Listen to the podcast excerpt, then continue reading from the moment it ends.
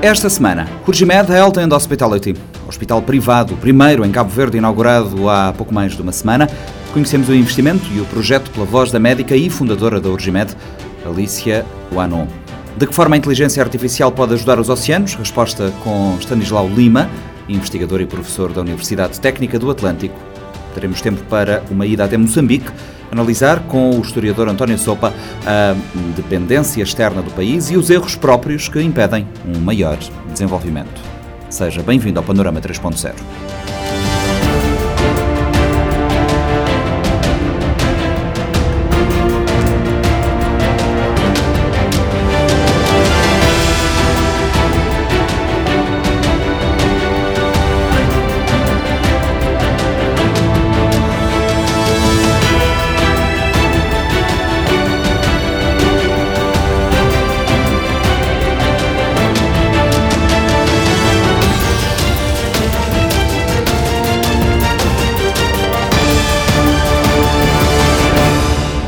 Urgimed Health and Hospitality, primeiro hospital privado do país, sediado em São Vicente, foi inaugurado a 17 de novembro.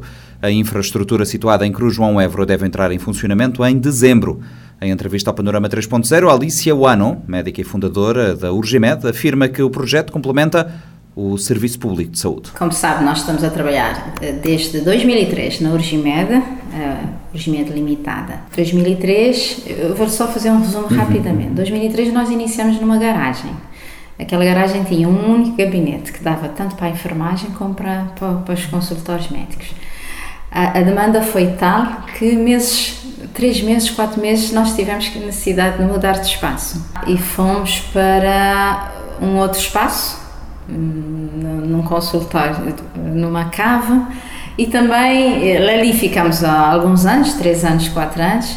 E também lá está, a procura e a demanda um, levou-nos a dar um passo seguinte. Então foi construir o edifício da Urgimed uh, Limitada, que fica ali na zona do Fonte Meio. Pronto, e novas valências, porque vimos que algumas coisas, uh, alguns exames uh, poderiam ser úteis à, à, população e era um bem que, que fazia sentir. E então pronto, fizemos o, espaço onde estamos e continuaremos a estar uh, a trabalhar lá embaixo na Urgimento Limitada. Uh, chegou a um determinado ponto um, que também sentimos necessidade de dar este passo. Uh, porque é assim, lá embaixo nós trabalhamos, uh, não trabalhamos 24 horas, trabalhamos até às 22 horas, das 8 às 22 horas, e sentimos necessidade de, uh, quando nós temos um paciente que nós temos que continuar a dar assistência, o que é que, o que, é que fazíamos era encaminhar o doente para o hospital, não é? Porque não temos o serviço de 24 horas. Uh, também, no caso de, de turistas, os barcos de turista, traziam os turistas aí para a consulta, ou, ou, que exigiam internamente, também não tínhamos essa resposta para dar, também tínhamos que transferir o doente para o Hospital Batista de Souza. E então nós uh, sentimos essa necessidade de criar um espaço onde poderíamos ter o nosso serviço de internamento, o nosso serviço de cirurgia e dar esta, complementar uh, todas essas ofertas que nós temos na Urgimed Limitada, complementar com esses novos serviços uh, de modo a satisfazer a, as necessidades que iam surgindo. A maternidade surgiu porque a minha mãe foi parteira de várias gerações, uh, modéstia parte, muito conhecida em São Vicente e não só. Eu às vezes viajo nos aeroportos, ah, filha da Dona Severa, uma pessoa muito conhecida, muito, muito estimada, muito amada. E eu lembro quando era pequenina acompanhava a minha mãe Paz quando ela ia à casa das parturientes, dar banho aos bebés. Ela fazia os partos antigamente, muitos, muitos miúdos, eh, muitos bebés nasciam em, casa, não é? E então eu acompanhava a minha mãe. Então fica-me aquele bichinho da, da maternidade. Eu disse, algum dia se eu tivesse uma maternidade eu ia pôr o nome da da enfermeira Severa Fontes. E foi isso que aconteceu, nós abrimos este espaço e, uhum. e pronto, isso tudo surgiu, foi uma longa caminhada, não é? Uh, este projeto novo desse hospital como disse, ouviu em 2019, mas já estávamos a, a, trabalhar isso há, há muito tempo, porque um projeto grande, eh, no início algum receio, não é, de, de, de, investir nesta área, mobilizar o financiamento, mobilizar os acionistas também. Foi um trabalho muito, muito árduo, eh, muitas reuniões, não é, eh, muitos, muita troca de ideias até chegarmos ao projeto e pôr isto de pé, como se dizer. Disse que certamente, e disse, e, acredito que sim, tenha pensado muito, ou tenham pensado muito antes de dar este passo, um, mas estamos a falar de um investimento de 2,5 milhões de euros, não é? Portanto, estamos a falar uhum. muito dinheiro, muito financiamento, certamente que recorreram ao sistema financeiro para obter esse financiamento. Há aqui uma lógica de sustentabilidade nisto, de certeza, não é? Não conseguiriam mobilizar os fundos necessários para fazer este investimento, nem se meteriam nele, se não tivessem percebido que havia aqui um mercado por, por explorar. Que sinais é que receberam de que este era um investimento que poderia ter retorno e que poderia ser sustentável? Ah, um atendendo dos... até ao. Peço uhum. desculpa por interromper, atendendo até ao próprio contexto do país, ao poder de compra médio do país um, e atendendo àquilo que é a realidade do, do, do sistema de saúde na combinação público-privado. O que é que vos fez perceber que isto uhum. valia a pena? Ah, engraçado foi até dos pacientes é que nós recebemos esse, esse, esse input, uhum. não é? Porque nós tínhamos pacientes que que nos apoiavam desde, desde o início. Porquê é que não fazem internamento? Porquê é que não têm o vosso próprio internamento? Uh, nós sabemos que os serviços públicos estão, não, estão, não estão a conseguir dar aquela resposta capaz por vários motivos, porque a demanda aumentou, porque pronto. E então o próprio paciente, nós fomos beber dos pacientes, não é? Outros que uh, chegávamos a uma determinada situação, não conseguíamos avançar mais, o paciente tinha que ser evacuado, por exemplo, porque já esgotávamos todos os recursos. Eu, eu lembro-me que uh, na, na nós tínhamos consultas de neurocirurgia. Neurocirurgia, sim. O neurocirurgião vinha todos os meses fazer a consulta, não é? E é uma área específica, interventiva, de cirurgia. Eles chegavam a um determinado ponto, o que é que eu faço com os meus dentes? Já, já diagnostiquei, o que é que eu vou fazer com eles? O tratamento, não é? E então, pronto, era, era mandar para a junta, para a junta evacuar o paciente. E ele sentia-se até frustrado, porque chegava a um determinado patamar e já não conseguia avançar. Porque não haver uma estrutura que desse resposta a isso não é? Eles, por exemplo, estou a falar do neurocirurgião, mas outras patologias podem vir cá, podem fazer o seu diagnóstico, fazer a bateria de exames que têm a fazer, chegam ao seu, chegam ao seu diagnóstico e resolvem o problema cá, localmente, não é? Eu acho que, pronto, como eu disse, uh, isso também uh, mostrou-nos que há, há, há, há, espaço para isso, não é? Uh, e os pacientes pelo feedback que nos davam, a saúde é um bem, é um bem precioso, não é? Tu, tu, sabes que estás, estás com uma patologia que tem que ser resolvida, tu, tu, tu tens que resolver aquilo o mais depressa possível, não é? E se tu tens possibilidades, uh, vais resolvê-lo. Eu, eu digo às vezes. Um, pensam que os serviços privados são só para as pessoas que têm muito poder um, financeiro.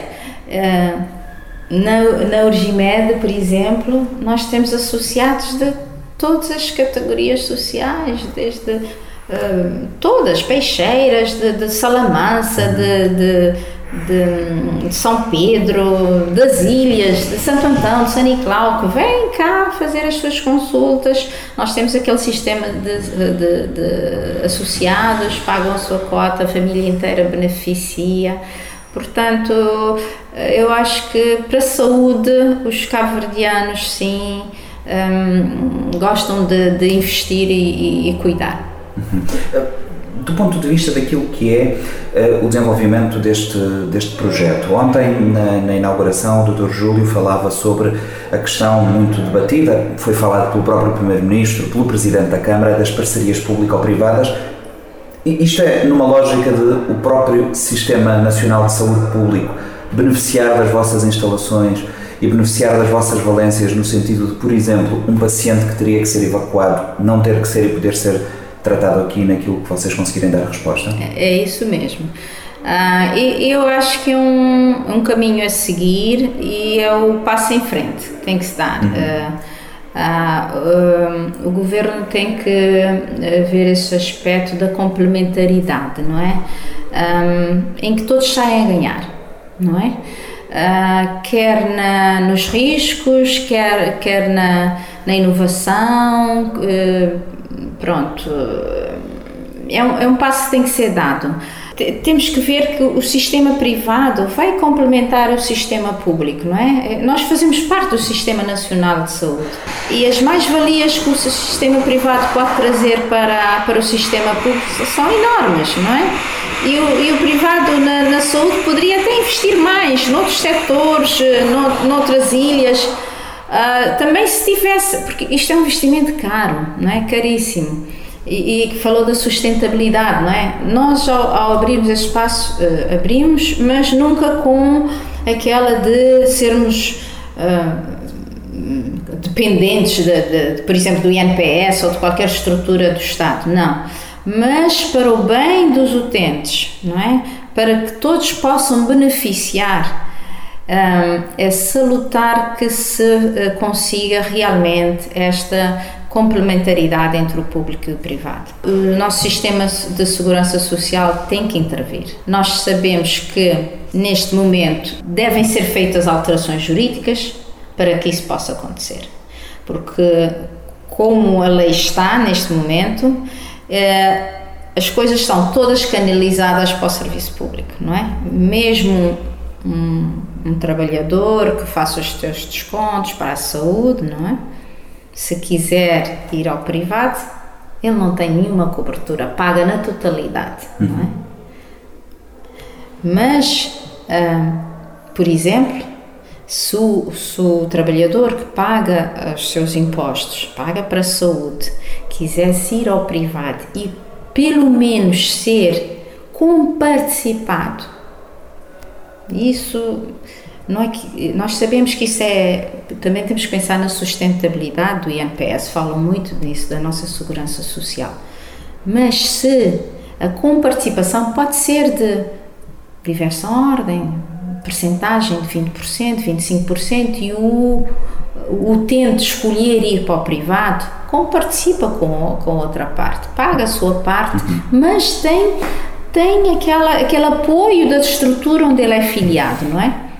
Portanto, eu acho que o caminho tem que ser esse, não é? E saem todos a saímos todos a beneficiar, desde principalmente a população. Desde logo porque estão em causa muitas vezes os investimentos que, no caso, o privado faz e que o Estado tem também ele próprio dificuldade de, de fazer e, portanto, o país passa a beneficiar de um serviço que de outra maneira eh, não, não beneficiaria. Isto leva-me também a uma outra questão que é nós não temos ainda, a oferta privada é ainda relativamente limitada, não temos ainda uma uh, cultura de seguros de saúde, por exemplo. Existem algumas ofertas, a garantia, por garantia. exemplo, mas não há ainda uhum. uma, uma, uma, oferta uhum. significativa em termos de uhum. seguros de saúde, como existem noutros uh, países, nessa lógica de complementaridade. Uh, pensa que um investimento deste género pode abrir espaço para que também esse mercado possa crescer? Vai abrir, vai abrir com certeza. Tivemos a, a, em conversa com uma, uma pessoa da, da seguradora que já nos propôs uma reunião para tratarmos de alguns aspectos em relação a isso e eu acho que, que é um caminho a seguir, que vamos ter essas, essas valências de seguro de saúde e, e alguma, alguma comparticipação nesses, nesses, no benefício desses serviços. Eu queria realçar também, eh, estávamos a falar de, de dos benefícios que este, este tipo de serviço eh, traz. Um, eu tive a ouvir hoje, por acaso, na comunicação social, que Cabo Verde, o INPS, eh, gastou de janeiro a junho deste ano cerca de 200, se não estou em erro, 273 mil milhões com evacuações. com evacuações. Na área da oncologia, a primeira, mas temos a área de cardiologia, temos a área de oftalmologia, temos a área de neurocirurgia. O INPS gasta com a passagem do, do utente, muitas vezes com a passagem do acompanhante, muitas vezes vem um acompanhante, e gasta com a estadia. É? Tudo isto somado, não sei se. Eu não sou gestora, mas eu acho que uh, fazendo as contas, e não só uh, em termos financeiros, em termos do paciente ficar cá com a sua família, no, na sua terra, com, com o apoio de, de todos os seus familiares.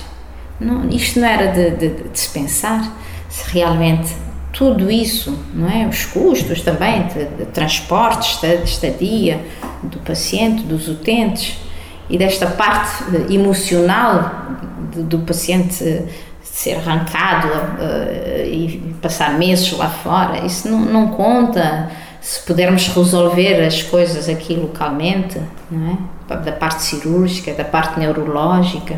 A oncologia não, não digo, porque a oncologia é um setor uh, muito específico, muito, muito custoso, pronto, mas essas outras, acho que as evacuações com a parte cardiológica chegam aos 27%, neurologia, neurocirurgia 15% dos evacuados também, outras são oftalmologias, tudo isso não, não compensaria ter essa, essa ligação? Ao invés, portanto, ao invés de se fazer uma evacuação para fora, aproveitar recursos privados existentes e é tal complementaridade que falávamos há pouco, não é? Uh, e dessa ideia de uh, aproveitar os recursos de investimento privado e o próprio Estado tirar partido desse, desse, desse investimento.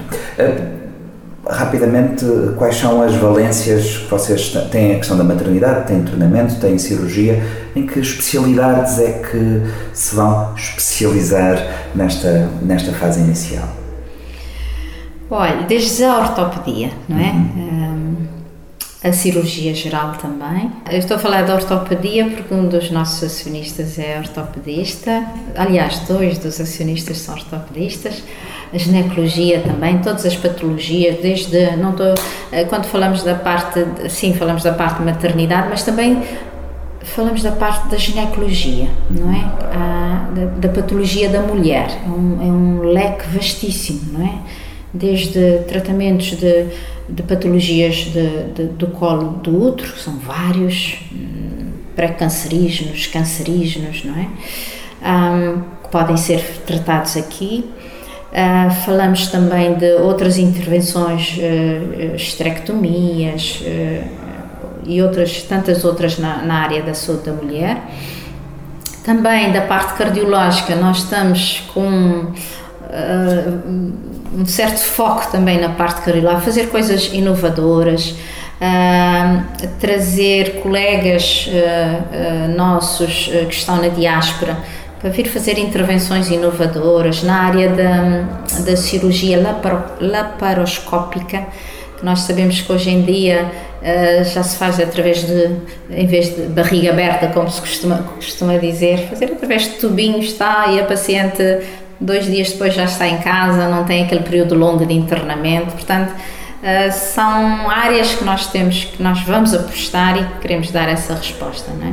Na área da neurocirurgia também, evidentemente. É? Uhum. E é depois, a ideia é consolidar esta primeira fase, avançar para novas fases do projeto, alargando essas valências e as capacidades de resposta, não é? É isso mesmo, esta primeira fase foi, foi foi bastante uh, foi desafiante, não é? Foi no período de crise, nós abrimos e logo em plena em plena, Começaram as obras em plena em pandemia. plena pandemia e tivemos que fechar lá dois meses uh, depois tivemos que fechar foi o estado de emergência, paramos e, e foi complicado, não é? Depois as coisas encareceram, os transportes marítimos não havia, e então atrasos, foi, foi um autêntico desafio e angústia, momentos de angústia até, não é? O que é que fomos meter? Calculo que sim, calculo que naqueles primeiros meses especialmente. Foi, foi. Uh, até houve colegas que dizem, vocês são masoquistas a fazer isso, mas eh, pronto, como eu disse, nós gostamos de fazer algo, não é? Uh, um, contribuir para a saúde do nosso país. Nós tra trabalhamos em Portugal vários anos, não é? E depois acho que foi o bichinho de São Vicente que nos chamou. E então os meus filhos nasceram em Portugal, tenho dois rapazes que nasceram. Um já é médico, já está a trabalhar connosco, que possivelmente vai dar continuidade quando nós não estivermos cá neste mundo ao, ao projeto o outro também está a fazer medicina e pronto, viemos para São Vicente. Na altura, eu estive como delegada de saúde em São Vicente, o meu marido também foi médico no Hospital Batista de Souza, também foi diretor clínico do Hospital Batista de Souza. E depois uh, chegou aquele momento, deu aquele clique, vamos fazer algo mais, não é? Vamos... Uh, e lá fora também trabalhamos no privado, além do, no, Estado, trabalhamos no privado e trazemos, trouxemos um bocadinho de eh, como é que é dizer, alguma experiência, não é? Do, do, que aprendemos lá fora, do que vimos e então ficou aquele bichinho de fazermos também, de tentar uhum. fazer na nossa terra. E foi isso que aconteceu. Eh, há também uma lógica de complementaridade entre a Urgimed SEAT, que falou, e o hospital. Uhum. Este projeto novo não anula o anterior. Como é que funcionará essa como é que funcionará essa lógica? E essa é uma pergunta que certamente os utentes que nos ouvirão e que lerão esta entrevista quererão saber. Quem habitualmente frequenta uh, a Urgimed continuará a ir ao mesmo espaço procurar os mesmos serviços? Sim, é sim. Nós continuamos com a Urgimed lá na, na zona de Fonte Meio. Ali eh, vai continuar os mesmos serviços, portanto, são os serviços que nós chamamos primários e, ou preventivos e secundários, porque nós fazemos alguma, algumas intervenções pequenas ali também, de pequena cirurgia e infiltrações. Continuamos com os mesmos, com, os mesmos, com a mesma oferta lá embaixo, não é?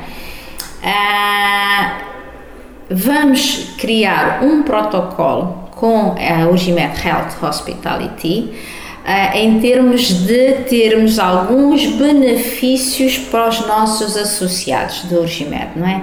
Pronto, já nós sabemos que lá trabalhamos até às 20, 22 horas, aqui vamos ter uma urgência 24 horas, portanto, se os nossos pacientes quiserem usufruir de, das urgências por algum motivo, de madrugada, não sei o quê, e quiserem vir aqui, para terem também algum benefício lógico, ou de internamento, ou de cirurgia. Portanto, esses são protocolos que iremos fazer para que uh, os utentes da Urgimed tenham benefícios aqui no hospital. Uhum.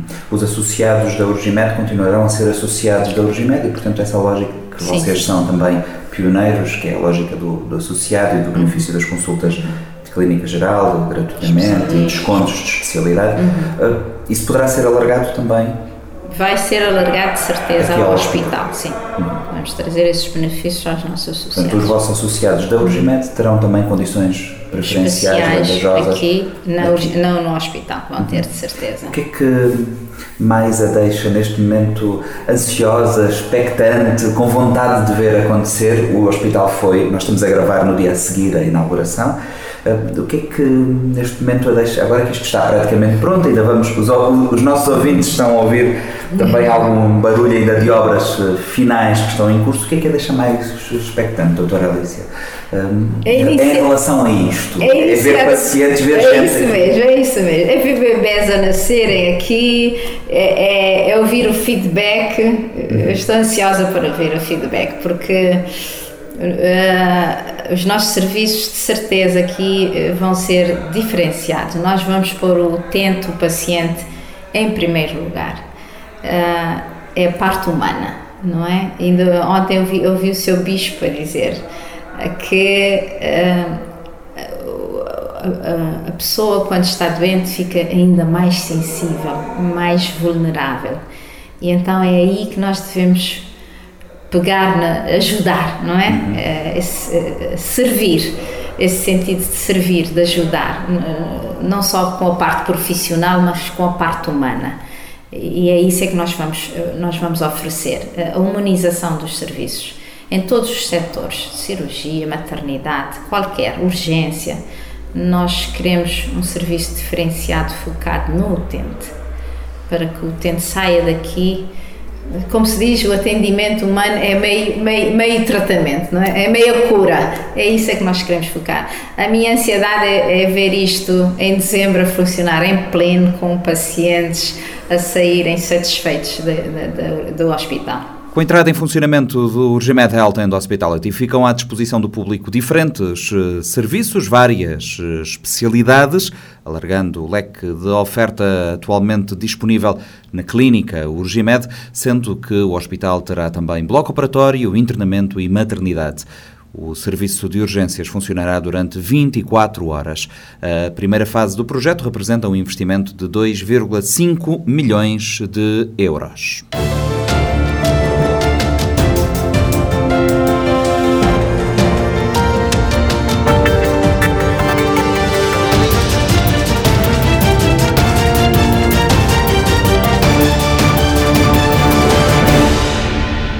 Professor investigador da UTA, Stanislau Lima, afirma que a inteligência artificial pode ser uh, aliada para salvar o ecossistema dos oceanos. Stanislau Lima falava ao Panorama 3.0 à margem da Cabo Verde Ocean Week e aponta a dificuldade de acesso a dados como o principal obstáculo enfrentado pelos investigadores nesta área. Que realmente a inteligência artificial hoje é uma das áreas ou uma das tecnologias mais utilizadas. É uma tecnologia que está presente em toda a aplicação do nosso dia a dia. Então, também por que não trazer inteligência artificial para os oceanos? Hoje em dia, quando a gente fala em inteligência artificial, a gente está falando nada mais, nada menos do que análise de dados, técnicas, algoritmos capazes de, de uma forma não necessariamente ser explicitamente programado, você dá uma quantidade de dados e ele, por sozinho, interpretar esses dados e saber extrair informações de uma forma automática sobre esses dados. Então, como é que aplica a inteligência artificial para salvar o nosso ecossistema, dando um exemplo, por exemplo, de coral? A gente sabe que coral existe, a gente sabe que desaparecem, a gente sabe que são danificados, mas a gente não sabe por quanto tempo isso vai acontecer. Então, como é que a gente aplicaria a inteligência artificial para isso? Primeiramente, a gente teria que ter uma base de dados. Como que a gente teria essa base de dados? A gente teria que fazer coletagem dessas, base, dessas imagens de coral. Ou seja, a gente ia mergulhar, fotografar esses coral, fotografar uma infinidade, o quanto mais possível, de coral. Sabemos que existe uma infinidade muito grande de coral. Sabemos que existem tipos diferentes de coral. Sabemos que existem tipos que vivem em diferentes temperaturas e não sei o quê. E tendo esse conjunto grande de dados, fazer labels desses coral, dizer esse coral aqui é o tipo A, esse aqui é o tipo B, esse aqui é o tipo C, esse aqui tem essas características, esse aqui tem essas características. E depois usar um algoritmo de inteligência artificial. E você vai treinar o algoritmo. Você vai dizer, ó, oh, esse aqui é o coral A, esse aqui é o coral B, esse aqui é o coral C. E o algoritmo vai entender o que é A e qual é B. E posteriormente você pode dar uma infinidade de qualquer tipo de coral e ele vai, baseado no que ele aprendeu dos corais que você estava dizendo para ele, o que é A, o que é B, ele vai ter uma capacidade automática de dizer para você que o coral que você está mostrando para ele é o coral B ou C. Ele é capaz de dizer para você as características desse coral. Ele é capaz de dizer para você o habitat apropriado para esse coral é capaz de dizer para você a predição de desaparecer esse tipo de coral. Porque em Cabo Verde temos um problema grave de dados, não temos dados sistematizados em quase todos os setores, embora agora esteja-se a falar ou a tentar criar esta cultura de números, nós não temos dados em Cabo Verde. A inteligência artificial, os algoritmos geralmente que a gente chamamos de algoritmos supervisionados para tarefas de classificação, eles precisam ser treinados. E não tem como a gente aplicar a inteligência artificial em qualquer tipo de ecossistema aqui em Cabo Verde, se a gente não tiver a base de dados. E essa é a maior dificuldade. Por onde é que se deve começar este trabalho, tendo em conta que a inteligência artificial pode ser uh, um grande aliado nesta é. temática da preservação dos oceanos e das espécies marinhas? Três coisas fundamentais. Um é a democratização dos dados. Quando a gente diz que não temos dados de Cabo Verde, mas se você entrar em um site do nível mundial, talvez NOAA, você tem acesso, você vê que tem muitos dados sobre Cabo Verde. mas esse dado não está democratizado, não tem um dado de acessibilidade. Por que não temos acesso? Porque esse dado é de satélite que pertence aos Estados Unidos, à União Europeia e por aí vai. Então a gente precisa criar protocolos para democratizar esses dados. Tive um tempo atrás, eu estava fazendo um trabalho sobre a biodiversidade endêmica de Cabo Verde. Eu não consegui as imagens para criar essa base de dados. E eu vi que tinha essa base de dados num site da União Europeia e eu não consigo ter acesso. Tem que comprar, tem que pagar, tem que ter requisição. E esse é um dos primeiros problemas para aplicar a inteligência artificial em Cabo Verde.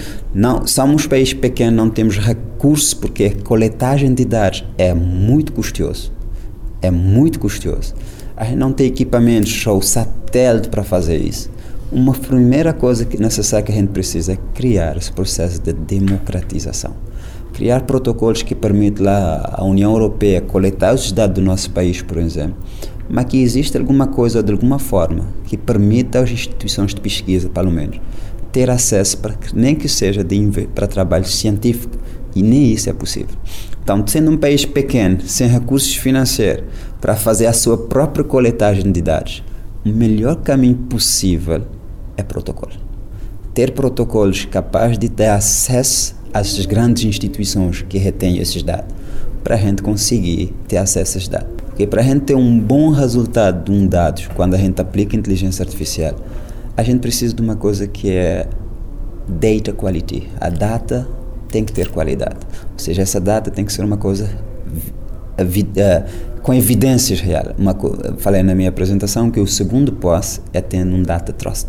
Uma data confiável. A gente não pode entrar num site por aqui e baixar um dado sobre Cabo Verde que não é verdadeiro. Então a gente precisa e depois é a questão da digitalização e transformação. Que se você vê Noah, se eu quiser ter dados sobre Caveira agora de 30, 40 anos sobre SST, se surf temperatura, sobre Caveira, é muito difícil. Você entra no site de Noah, tem tudo. Alguns são pagos, alguns não são. Então a gente precisa desse processo de protocolo. Porque a gente não vai ter recurso suficiente para coletar os nossos dados, por exemplo. A gente não vai ter recurso para botar um navio de pesquisa daqui e fazer coletagem de todas as ilhas de Caveira. Uh, é caríssimo.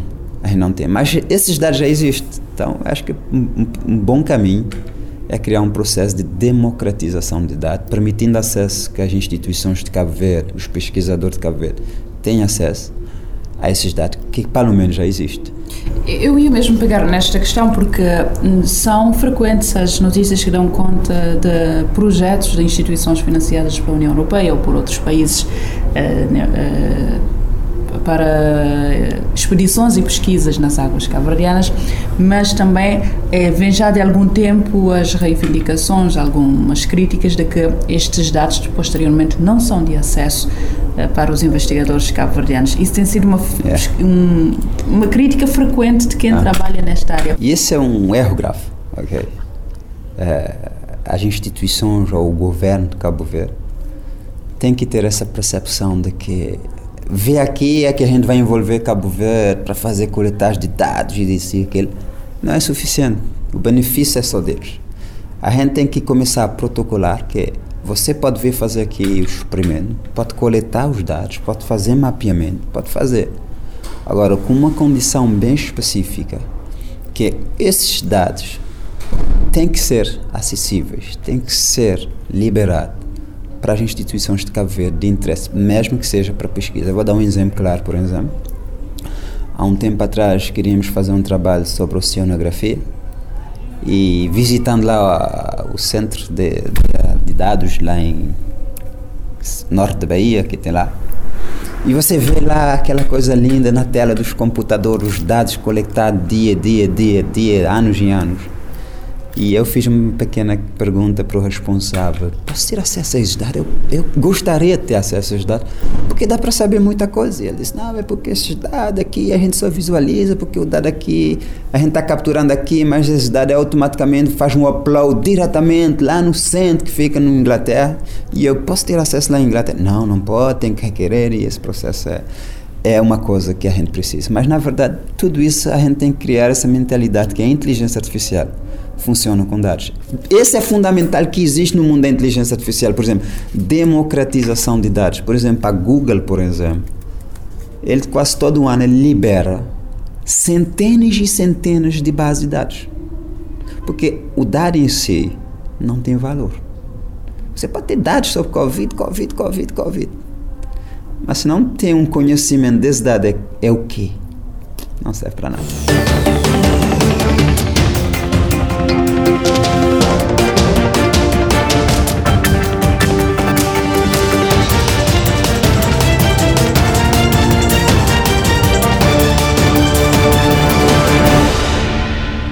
Moçambique continua a recorrer a investimento estrangeiro, uma dependência que existe devido a erros dos próprios moçambicanos. É pelo menos esta a percepção do historiador moçambicano António Sopa, que recorda que depois da independência houve uma grande solidariedade e as pessoas tentaram ultrapassar uma série de barreiras Entrevista de Lígia Anjos, da RFI, conteúdo licenciado para a Rádio Morabeza. Como é que o regime de António Salazar se manteve durante tantos anos em Moçambique, quando os processos de descolonização e a independência de muitos países estavam a acontecer? O silêncio e o desconhecimento internacional. Essa é a grande, foi a grande arma de, de, Salazar. Se você for ver a literatura, só praticamente nos anos 50 é que começa-se a falar das colónias portuguesas e do que é que sucedia nas colónias portuguesas. Até essa altura, era o silêncio absoluto do que é que tinha havido no princípio do século XX, né?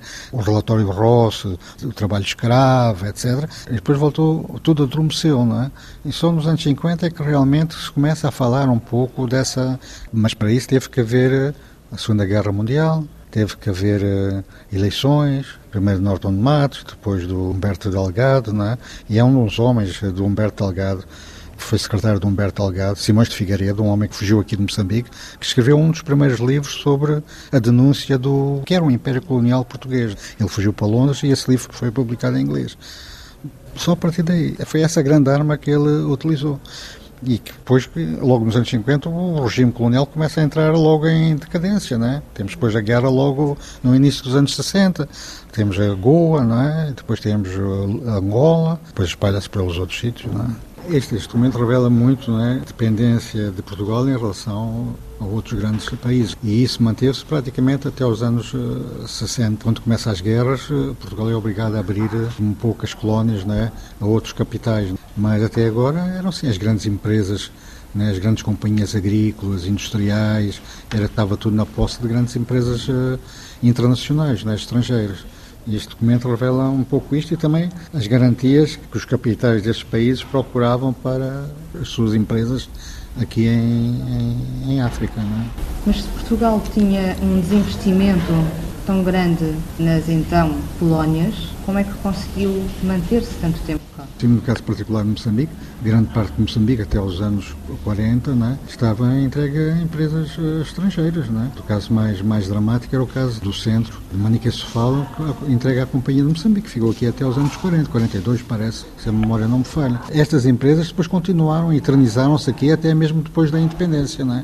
Isto é um, é um projeto que vem antes de Salazar. Né? Portanto, são os projetos de desenvolvimento feitos pelo Estado colonial antes de Salazar e que Salazar teve que assumir esses compromissos que tinha. Não é? Com a criação do Banco de Desenvolvimento Colonial em 1922, o que é que resta dessas instituições então criadas? E falava dos caminhos de ferro, os portos, vão ser criadas infraestruturas nessa altura? São criadas, mas são lideradas com capitais uh, estrangeiros, porque não havia capital português capaz de investir, né, fazer os financiamentos desses projetos. Mesmo depois do final da Segunda Guerra Mundial, alguns projetos na área dos portos, por exemplo, dos caminhos de ferro, que era dentro do plano Marshall. Pouca gente pensa que esse plano só está virado para, para a Europa, mas não é verdade. Portugal conseguiu alguns financiamentos que aplicou nas antigas colónias exatamente esse plano.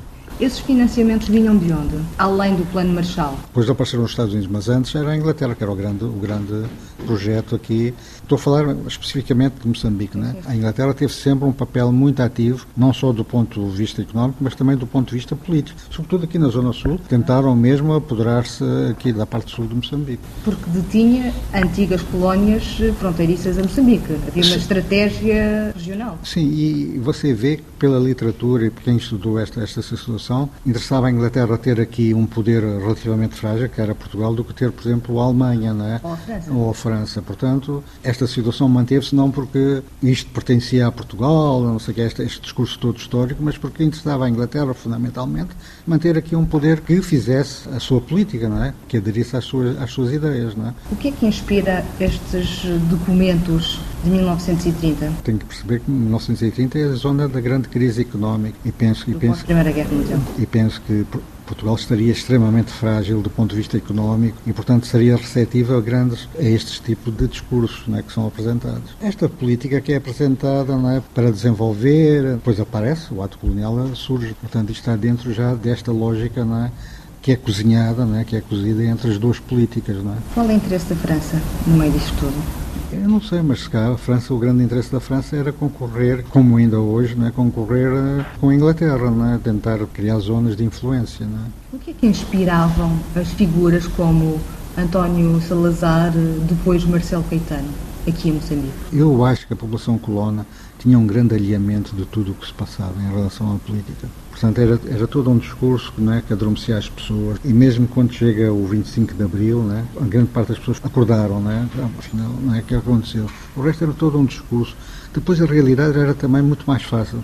Estas pessoas vinham de Portugal, muitas delas com muitas dificuldades, chegavam aqui e encontravam um mundo completamente diferente, muito mais favorável eh, do ponto de vista económico. é? Encontravam um poder e recursos que não tinham em Portugal. Que não tinham, é, e todo um ambiente que lhes era favorável, não é? Portanto, as pessoas acomodavam-se facilmente e facilmente aderiam a este discurso que era feito, não é? Falou desta rivalidade entre a Inglaterra e a França. Hoje existe uma triangulação entre Ruanda, França, Moçambique e, nomeadamente, os presidentes que têm vindo a ter encontros, Paulo Kagame, Philippe Nyusi, Emmanuel Macron. A França está a tentar ter acesso a uma porta de entrada em Moçambique através do Ruanda? Não sei se necessita dessa muleta, francamente. Aliás, o Macron está a tentar fazer uma política da França ter uma imagem diferente em África, apesar do que está acontecendo na África Ocidental, onde a França parece que não está a passar muito bem, Mali, no- no Mali. né? Penso que tem essa grande ideia. Eu acho que o caso do Ruanda é um caso particular lá do gás, quer dizer, mas não se estende à política que a França tem em relação, sei lá, a esta região da África Austral, não é? Portanto, acho que são duas coisas diferentes. É? Ainda que eu não sinta grandes diferenças entre aquilo que foi enunciado e as práticas, continua tudo muito, muito na mesma. É? Porque são projetos grandes é? e que também, para começarem a mexer, também têm o seu tempo, demoram, têm a sua velocidade e isso ainda vai demorar algum tempo. Nos últimos anos começa-se a falar de neocolonialismo. Ainda existe uma grande presença dos países ocidentais no continente africano e pergunto-lhe o que é hoje falar de neocolonialismo e com que olhos olhar para estes investimentos, para esta presença da França no norte de, de África, de Portugal em Angola, Moçambique, sobretudo. Eu acho que estes ismos todos estão todos muito esbatidos. Isto tem muito a ver com a situação em que os países estão do ponto de vista económico e do ponto de vista político. Hoje a gente tem a percepção que estes países, para sobreviver, têm que ter estes financiamentos, têm que ter estes apoios, a fazer esta política não é, que existe. Não tem, não tem capacidade, não é? E, portanto, tem que funcionar com muita cautela e, se calhar, com uma política de costa à vista. é? Quer dizer, nunca grandes projetos a longo prazo, mas andar a tentar manter sempre a borda acima d'água, não é? e pouco mais. E o cidadão também não tem muita coisa, tenta sobreviver. Países tão ricos como Moçambique, com tantos recursos, com uma população muito jovem, por que esta dependência de ajudas externas? Eu acho que por causa dos nossos erros. Mal ou bem, nós tínhamos uma estrutura económica que funcionava e depois, com a independência, destruímos essa estrutura económica. Talvez com a imagem que, se o país antes funcionava com os estrangeiros, que agora funcionaria melhor com os nacionais. Depois também tivemos, depois da independência, em guerra constante. E, portanto, isso destruiu todo o sistema uh, económico, toda a estrutura económica, mas também destruiu a cabeça das pessoas. Com tantas guerras, existe uma grande desconfiança e falta confiar. Eu acho que há uma grande desconfiança entre as pessoas. E isso, sem dúvida, não é? as pessoas tratam-se mal. Não sei para quem chega, que vem visitar Moçambique, talvez a coisa seja diferente. Mas para nós que vivemos entre nós, há uma grande desconfiança, as pessoas tratam-se muito mal, porque pronto, as pessoas são diferentes. Depois da independência houve uma grande solidariedade, as pessoas tentaram ultrapassar uma série de barreiras que tinham, mas hoje vivemos ainda muito dentro de uma sociedade colonial. Eu não vejo grandes diferenças diferenças. Até geograficamente, se você olhar para o mapa da cidade, percebe rapidamente, não conseguimos ultrapassar isso, nem, e nem sei se vamos alguma vez ultrapassar, se há alguma vontade para fazer isso.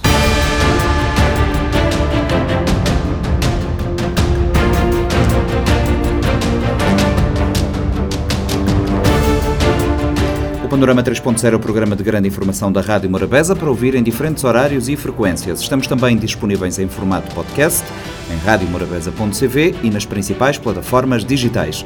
Esta edição contou com a colaboração dos jornalistas Fredson Rocha e Lourdes Fortes.